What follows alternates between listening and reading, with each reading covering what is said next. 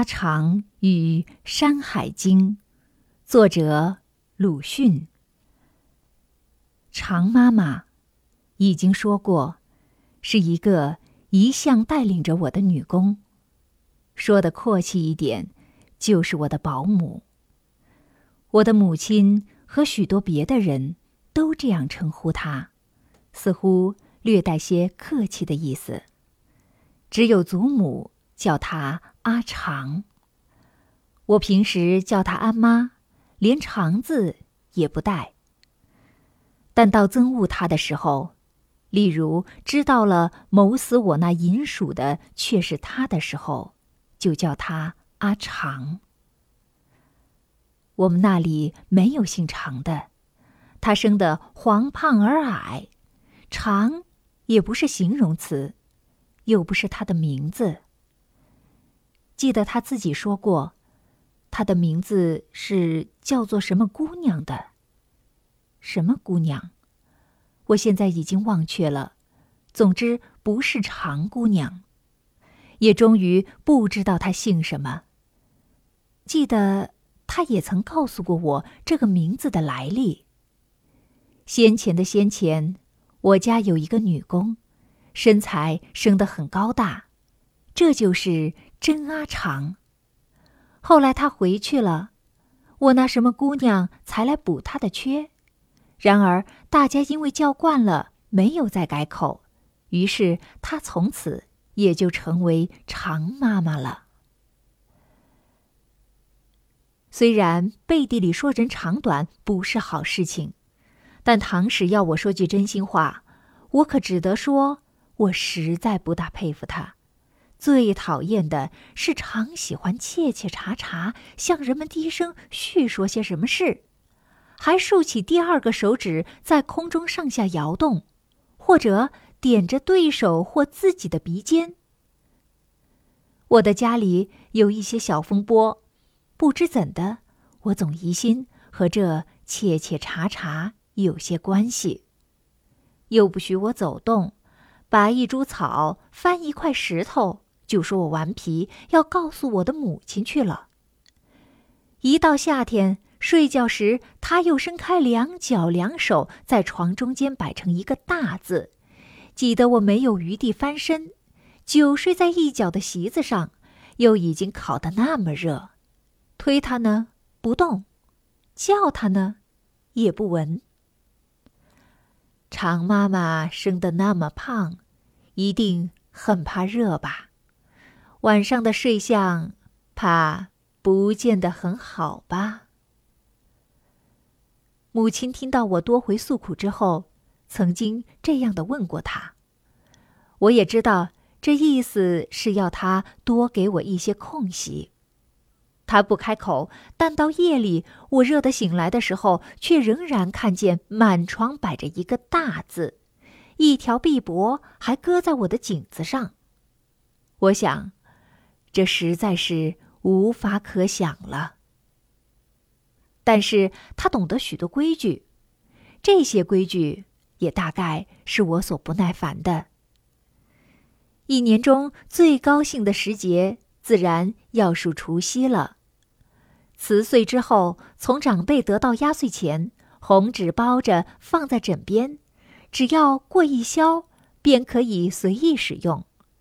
睡在枕上，看着红包，想到明天买来的小鼓、刀枪、泥人儿、糖菩萨。然而他进来，又将一个福菊放在床头了。哥儿，你牢牢记住。他极其郑重地说：“明天是正月初一，清早一睁开眼睛，第一句话就得对我说：‘阿妈，恭喜恭喜！’记得吗？你要记着，这是一年的运气的事情，不许说别的话。说过之后，还得吃一点福橘。”他又拿起那橘子来，在我眼前摇了两摇。那么一年到头顺顺溜溜。梦里也记得元旦的。第二天醒得特别早，一醒就要坐起来。他却立刻伸出臂膊，一把将我按住。我惊异的看他时，只见他惶急的看着我。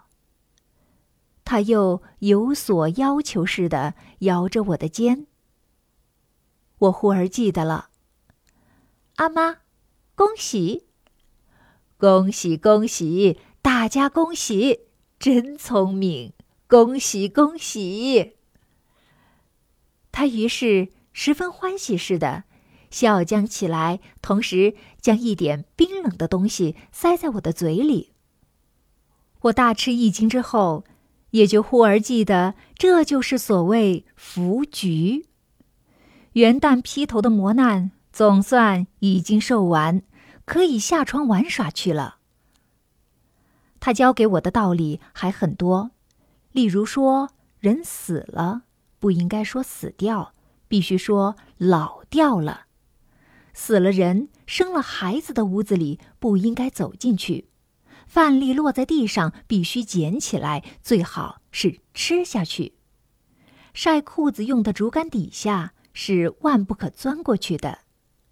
此外，现在大地忘却了，只有元旦的古怪仪式记得最清楚。总之，都是些繁琐之至，至今想起来还觉得非常麻烦的事情。然而，我有一时也对他发生过空前的敬意。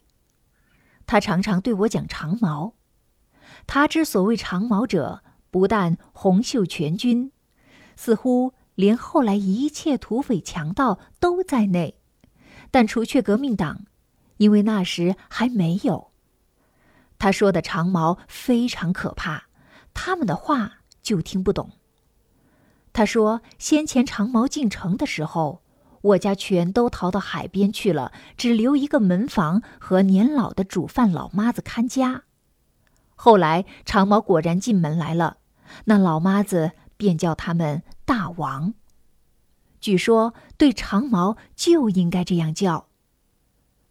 诉说自己的饥饿，长毛笑道：“那么这东西就给你吃了吧。”将一个圆圆的东西掷了过来，还带着一条小辫子，正是那门房的头。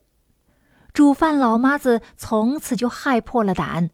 后来一提起，还是立刻面如土色，自己轻轻的拍着胸脯道：“哎呀，害死我了，害死我啦！”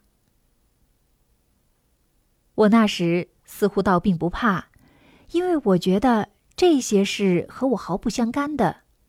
我不是一个门房，但他大概也即觉到了，说道：“像你这样的小孩子，长毛也要撸的。”撸去做小长毛，还有好看的姑娘，也要撸。那么你是不要紧的。我以为他一定最安全了，既不做门房，又不是小孩子，也生得不好看，况且颈子上还有许多痔疮疤。哪里的话？他严肃地说：“我们就没有用吗？”我们也要被掳去。城外有兵来攻的时候，长毛就叫我们脱下裤子，一排一排的站在城墙上，外面的大炮就放不出来，再要放就炸了。这实在是出乎我的意想之外的，不能不惊异。我一向只以为他满肚子是麻烦的礼节罢了，却不料。他还有这样伟大的神力。从此，对于他就有了特别的敬意，似乎实在是深不可测。夜间的伸开手脚占领全床，那当然是情有可原的了。倒应该我退让。这种敬意虽然也逐渐淡薄起来，但完全消失。大概是在知道他谋害了我的银鼠之后，那时就极严重的诘问，而且当面叫他阿长。我想，我又不真做小长毛，不去攻城，也不放炮，更不怕炮炸，我惧惮他什么呢？但当我哀悼银鼠给他复仇的时候，一面又在渴慕着绘图的《山海经》了。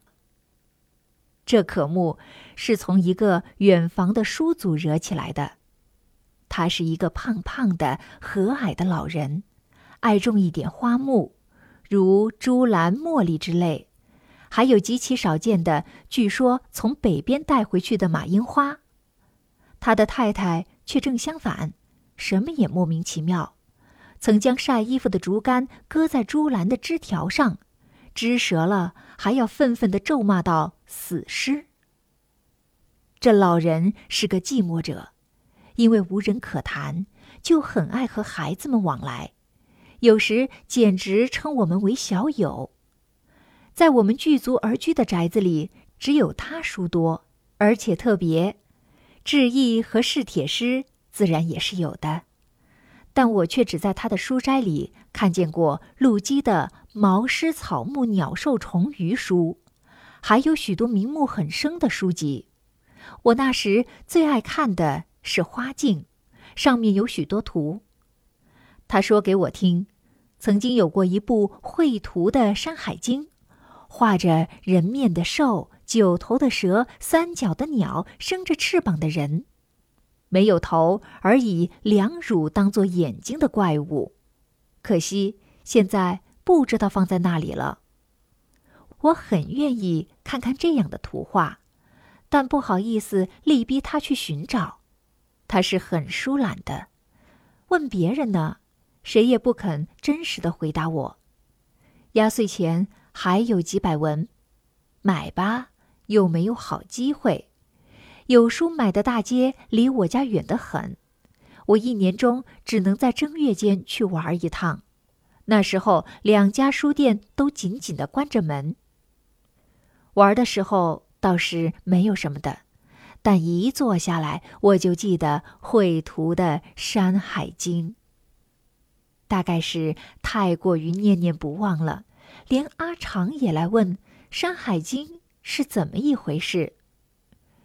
这是我向来没有和他说过的。我知道他并非学者，说了也无益。但既然来问，也就都对他说了。过了十多天，或者一个月吧，我还记得是他告假回家以后的四五天，他穿着新的蓝布衫回来了。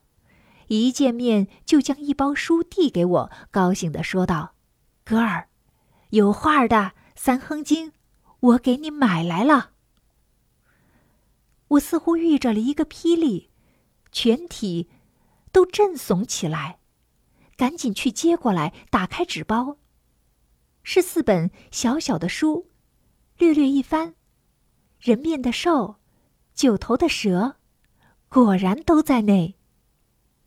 这使我又发生新的境意了。别人不肯做或不能做的事，他却能够做成功。他确有伟大的神力，谋害银鼠的怨恨从此完全消灭了。这四本书，乃是我最初得到最为心爱的宝书。书的模样，到现在还在眼前。可是，从还在眼前的模样来说，却是一部刻印都十分粗拙的本子，纸张很黄，图像也很坏，甚至于几乎全用直线凑合，连动物的眼睛也都是长方形的。但那是我最为心爱的宝书，看起来却是人面的兽，九头的蛇，一脚的牛。袋子似的地浆，没有头，而以乳为目，以其为口，还要直干气而舞的刑天。此后，我就更齐搜集绘图的书，于是有了石印的《尔雅音图》和《毛诗品物图考》，又有了《点石斋从画》和《诗画坊》，《山海经》也另买了一部石印的。每卷都有图赞，绿色的画字是红的，比那木刻的精致的多了。这一部直到前年还在，是缩印的好意行书，木刻的却已经记不清是什么时候失掉了。我的保姆常妈妈，即阿长，辞了这人世，大概也有三十年了吧。我终于不知道他的姓名，他的经历，仅知道有一个过继的儿子。他大约是青年守寡的孤孀。仁厚黑暗的蒂姆啊，愿在你怀里永安他的魂灵。